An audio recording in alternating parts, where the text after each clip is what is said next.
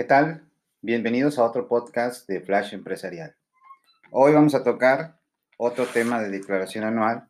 y tiene que ver con los ingresos de las personas físicas. En el capítulo 3, que habla del arrendamiento, que básicamente es el otorgamiento del uso o goce temporal de los bienes, eh, los ingresos son los que de alguna manera eh, tienen, en este caso, que las personas físicas que otorgan, que hacen el otorgamiento del uso goce temporal de bienes o conocido como arrendamiento.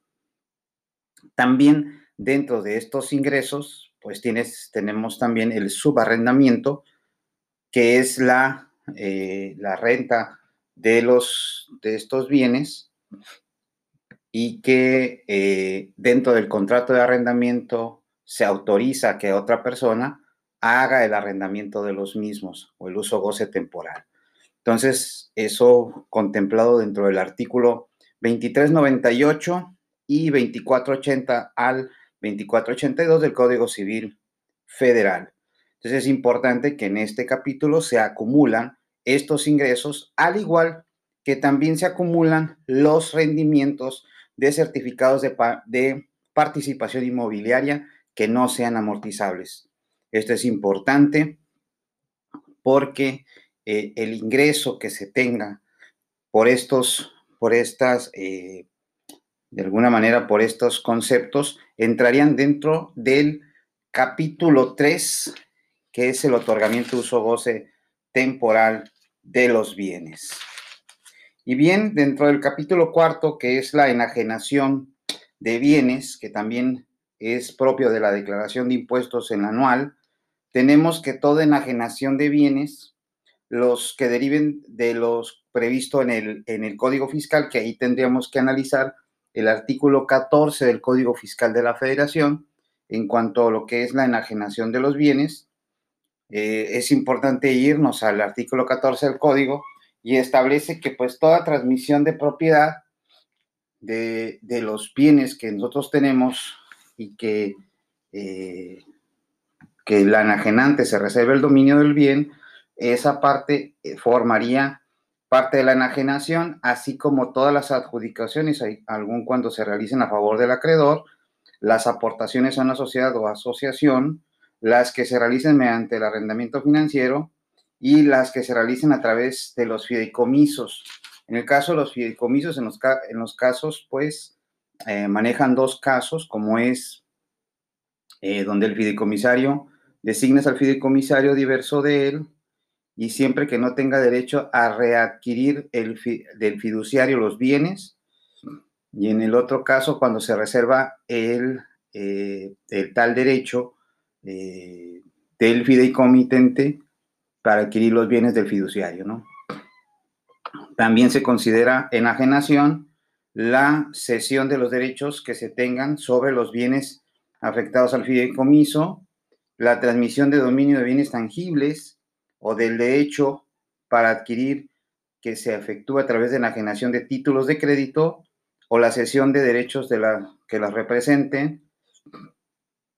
Y así la transmisión también de derechos de crédito relacionados de la proveeduría de bienes de servicios o de ambos a través de contrato de factoraje financiero y las que realicen mediante fusión y escisión de las sociedades y obviamente ahí hay que analizar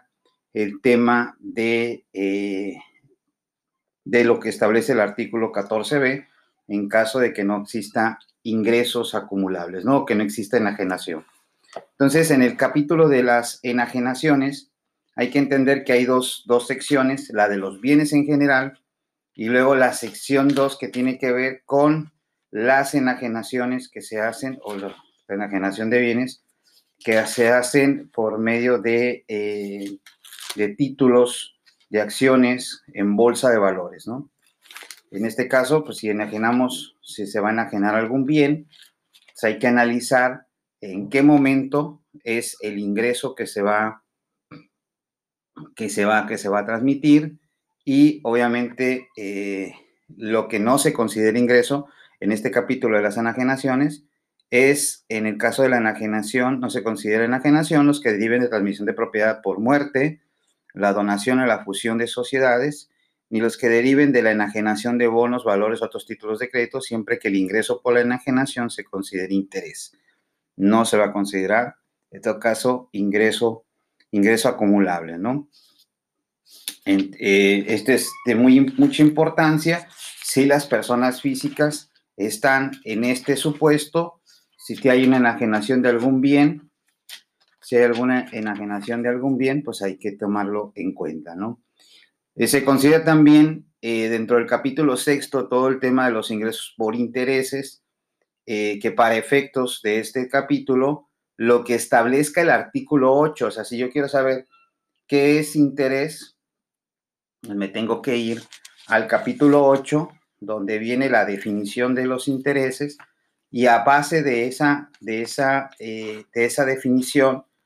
que es, eh, se considera intereses, cualquiera que sea el nombre que se les designe, a los rendimientos de cualquier de crédito de cualquier clase, se entienden entre otros que son intereses, los rendimientos de deuda pública, de los bonos, de obligaciones, incluyendo descuentos,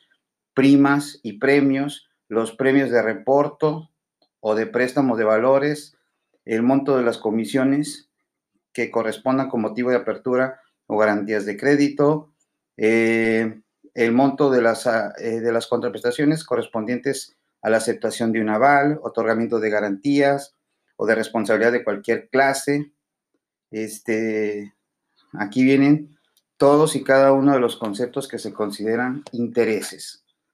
Entonces, ¿qué es lo que se acumula? El interés real. Y esto es muy interesante, porque el interés real, obviamente, es el interés bruto menos lo que tiene que ver con el ajuste, el ajuste eh, del tema de la inflación, ¿no? Eh, también hay que, tener en cuenta si en caso que tengas ingresos por premios, se considera para la obtención de los premios los que deriven de la celebración de lotería, rifas, sorteos, juegos con apuestas, y aquí es muy importante tener la constancia donde aparezcan estos ingresos, ¿no? Estos ingresos. Muy interesante. También en el caso de los ingresos del capítulo 8, que son ingresos por dividendos o ganancias de personas morales, pues se deriva de todos que una persona física va a acumular a sus demás ingresos los obtenidos por dividendos y utilidades. Y aquí también es algo importante que hay que, tocar, hay que tomar en cuenta que en el artículo 140 también vienen otra forma de ingresos, ¿sí? En el caso, por ejemplo, de que los préstamos a socios o accionistas que realiza una persona moral se consideren ingresos por dividendos siempre y cuando no cumplan los requisitos que establece el mismo artículo 140 en su último párrafo, en su fracción 2, que estos ingresos por eh, préstamos, que si en el contrato eh, en la consecución normal de las operaciones de la persona moral se dedica a, dar préstamos. Eso hay que ver lo que, la, lo que diga la, acta constitutiva, que el pacto sea un plazo menor de un año y que el interés pactado sea igual o superior a la tasa que fije la ley de ingresos de la federación para la prórroga de los créditos fiscales y que efectivamente se cumplan las condiciones del contrato del pacto. Entonces, es muy importante porque esto también se considera ingreso por dividendos que se le conocen como fictos, cuando también se le cobran intereses a las personas morales, a las sociedades, de acuerdo al artículo 85 y 123 de la Ley General de Sociedades Mercantiles, también se considera ingreso acumulable. Las erogaciones no deducibles que beneficien a los socios de las personas morales, socios o accionistas, también se consideran ingresos por dividendos eh, que se tengan, en este caso, para estos efectos. Las omisiones de ingresos o las compras no realizadas, las compras que se consideren no realizadas o eh, que estén indebidamente registradas o la omisión de los ingresos también forma parte de un dividendo ficto. Las utilidades también determinadas por las autoridades fiscales, también, o sea, las presuntivas, también se considerará un ingreso acumulable. En el caso que realicen operaciones entre partes relacionadas, por eso sí es importante que si los ingresos de personas físicas y la empresa que tengan una operación entre partes relacionadas y la autoridad considera que la utilidad o el costo se modifica,